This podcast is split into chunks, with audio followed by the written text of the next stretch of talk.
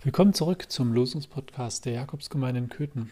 Heute ist Sonntag, der 5. April, Palmsonntag. Und die Losung heute aus Psalm 68, Lobet Gott in den Versammlungen. Okay, neulich habe ich die Aktualität der Losung noch gelobt.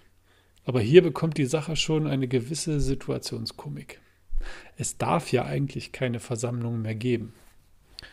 Wie soll das also geschehen, dieses Lob in den Versammlungen? Vielleicht in den vielen Telefonaten und Videokonferenzen, die ich in letzter Zeit führe.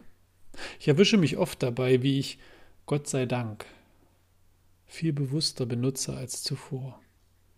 Gott sei Dank sehe ich dich gesund in die Webcam lächeln. Gott sei Dank kann ich sie telefonisch erreichen. Gott sei Dank bist du nicht alleine. Wenn du magst, kannst du das auch mal versuchen. Einfach viel öfter mal Gott sei Dank sagen und es dann aber auch so meinen. Bleib gesund und dankbar.